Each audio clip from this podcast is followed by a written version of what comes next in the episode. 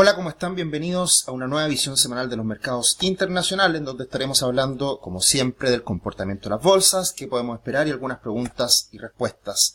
Pero antes, comentarles de este nuevo curso, mi guía financiera, que está a un precio de lanzamiento a 4.990 pesos, hecho por Fernando Sleve y que habla de todo lo necesario para poder iniciarnos precisamente en el mundo financiero. Así que absolutamente recomendado, aprovechenlo y adquieran este curso en nuestra página web www.patrimor.com o también en el link que está abajo. La última semana fue de caídas en general para los mercados. Vemos caídas importantes en el Dow Jones, 1,3%, el Standard Poor's 500 cae levemente y el Nasdaq logra superar el terreno positivo precisamente por el comportamiento favorable de algunas acciones. El índice VIX cae, lo cual es poco habitual cuando las bolsas caen, así que eso demuestra un poco la tranquilidad que se está observando hoy día en el mercado. El Bitcoin corrige cerca de un 7%, el petróleo cae un 1,8, el oro cae un 0,5 y el cobre cae un 4,1%. Lo que podemos ver esta última semana es un panorama en todas las acciones bastante mixto. Tenemos algunas caídas menores en acciones como Microsoft, Apple, tenemos caídas en algunos sectores más fuertes que en otros, pero destaca sin duda el alza de Google y también el alza de Amazon. Y de hecho, ha sido un poco todos estos resultados de la última semana, de los resultados corporativos, lo que está generando este comportamiento y también lo relacionado a la inteligencia artificial, que Google parece que se está poniendo a tono y está también de esa manera eh, dando buenas señales para el mercado. Ahora, todo lo que está hoy día presente en los comentarios de los analistas, en todo lo que se está eh, monitoreando respecto a las bolsas en lo más reciente, es el hecho de que estamos todavía en una situación difícil con los bancos regionales, todavía hay que estar con un ojo puesto ahí, en los bancos regionales, y con otro ojo puesto en lo que viene siendo este límite del techo de la deuda. La verdad que desde hace todos los años que llevo como analista, mirando los mercados, que ya son varios años, este es un tema recurrente y que genera muchas veces temor, porque si es que no se logra aprobar el aumento del techo de la deuda, cae en bancarrota Estados Unidos, lo cual es bastante poco probable. Ha sido algo, insisto, muy habitual en los últimos años. Se genera mucha tensión por eh, la discusión en el Congreso de aprobar este aumento del techo de la deuda, pero finalmente termina ocurriendo, eh, quedando en nada. Así que, eh, básicamente tenemos esos focos de preocupación, lo estamos mirando, pero se ve difícil que eso pueda generar alguna repercusión en los mercados mayor.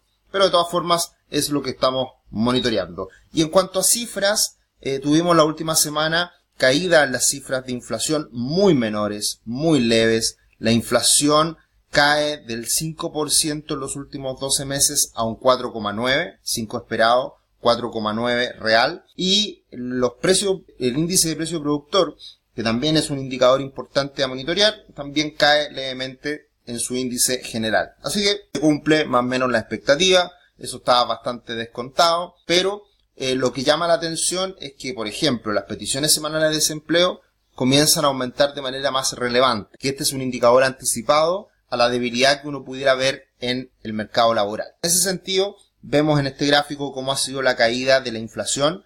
Podemos ver cómo desde hace algunos meses atrás que la inflación anualizada de los últimos 12 meses en lo que es el índice core y también en el índice general han caído de manera brusca. Así que eso es una buena noticia, por supuesto, y eso también apoya la opinión de muchos de que la Fed ya dejó de subir las tasas y viene una, un periodo de, de baja de tasas en los próximos meses. Pero lo que les comentaba recién respecto a las peticiones semanales de desempleo, acá podemos ver cómo ha ido aumentando progresivamente estas solicitudes semanales y estamos en niveles máximos del 2021.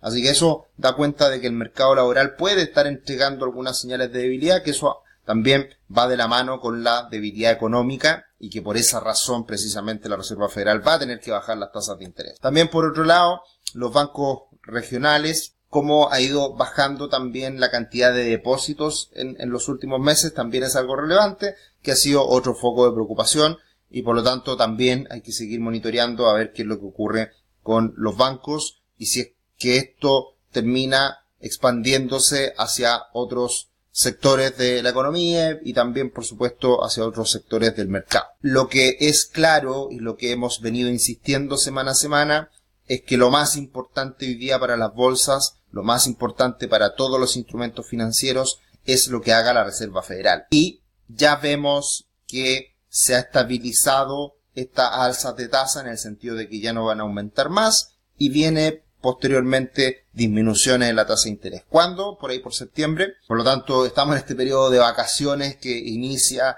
eh, en Estados Unidos, que las bolsas están más planas, que tiene menores movimientos y esto suele venir de la mano también con los comentarios que se dan en el simposio Jackson Hole en el mes de agosto. Tanto ahí es cuando se empieza a conocer de verdad la opinión de la Fed y qué podría ser precisamente en septiembre. Es coincidente esta decisión de tasa de septiembre siempre con las fiestas patrias de Chile, así que por ahí por mediados de septiembre deberían venir las primeras bajas de tasas, si es que todo esto se cumple, obviamente, todo puede ir cambiando, todo lo vamos a ir analizando semana a semana, pero esa es la opinión del mercado, lo que el mercado ya tiene incorporado.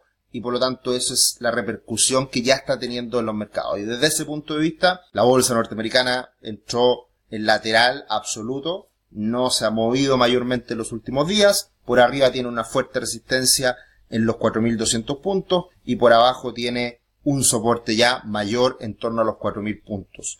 Y, por lo tanto, si no hay grandes cambios en el panorama económico en el corto plazo, es poco probable que esto cambie de manera relevante. Tu futuro comienza hoy, conoce la primera plataforma de planificación financiera de Chile, crea tu cuenta gratis y además obtén una gift card con 25 mil pesos para que puedas comprar todos los cursos que están en nuestra plataforma. Varios cursos de value investing, análisis técnico, sobre la economía, sobre finanzas personales, así que pueden aprovechar sin lugar a dudas esta gift card que es absolutamente gratis con la creación de esta cuenta en la plataforma. Así que bienvenidos al mundo Patrimor y comiencen su futuro financiero de manera correcta desde el día de hoy. Podemos esperar, bueno, la verdad que ya está bastante incorporado en el mercado que las tasas no van a subir más, van a comenzar a bajar. Y desde ese punto de vista ya se están haciendo todos los análisis respectivos todos los análisis estadísticos de qué es lo que ha ocurrido en el pasado cuando las tasas ya llegaran a un punto máximo y comenzarían a bajar posteriormente. Y también relacionado, por supuesto, a, a, los periodos de inflación, desinflación.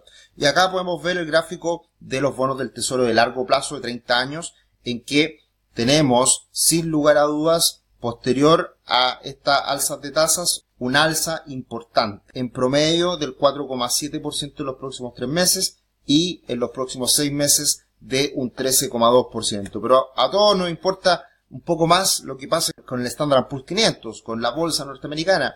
Y acá también las estadísticas son muy positivas. Teniendo en cuenta estos periodos en donde la Reserva Federal empieza a bajar las tasas, vemos que en los próximos seis meses, en promedio, las alzas son del 5,4%, en los próximos nueve meses del 5,7% y en los próximos 12 meses del 7%. Y si miramos la mediana, en donde se le sacan las colas, podemos ver que las alzas son incluso un poquito mayores, más cercanas al 12% en los próximos 12 meses. Entonces esta estadística viene a ratificar también muchas de las estadísticas positivas que mirábamos a principio de año, por haber sido el año pasado, el 2022, muy malo para la bolsa, un buen comienzo de año y varias cosas más relacionadas al periodo de elecciones en Estados Unidos, todas esas estadísticas han salido muy positivas en el último tiempo y un poco lo que ha venido mostrando la bolsa norteamericana hasta ahora.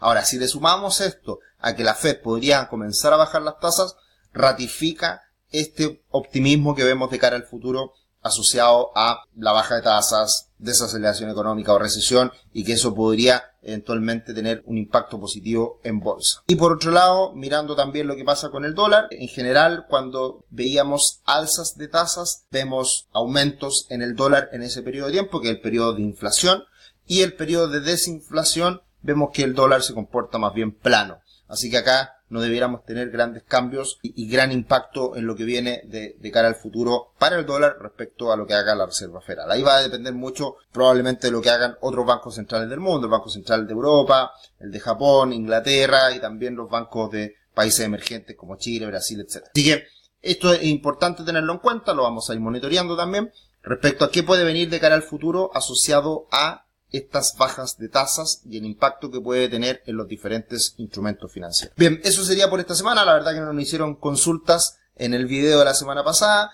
Espero que sigan acompañándonos semana a semana en nuestro canal, que se suscriban al canal de YouTube, que nos sigan también en redes sociales. Eh, evidentemente estamos también presentes con mucho contenido, mucha información en nuestro canal de Instagram principalmente, ahí nos pueden encontrar por arroba somos Patrimor o también en Twitter. Así que bienvenidos a una semana que esperamos va a seguir más menos floja, más o menos lento, más menos lenta, porque ya pasó lo, lo más importante en cuanto a cifra económica. Datos de empleo por un lado y por otro lado los datos de inflación. Nos vemos en un próximo video. Chao, chao.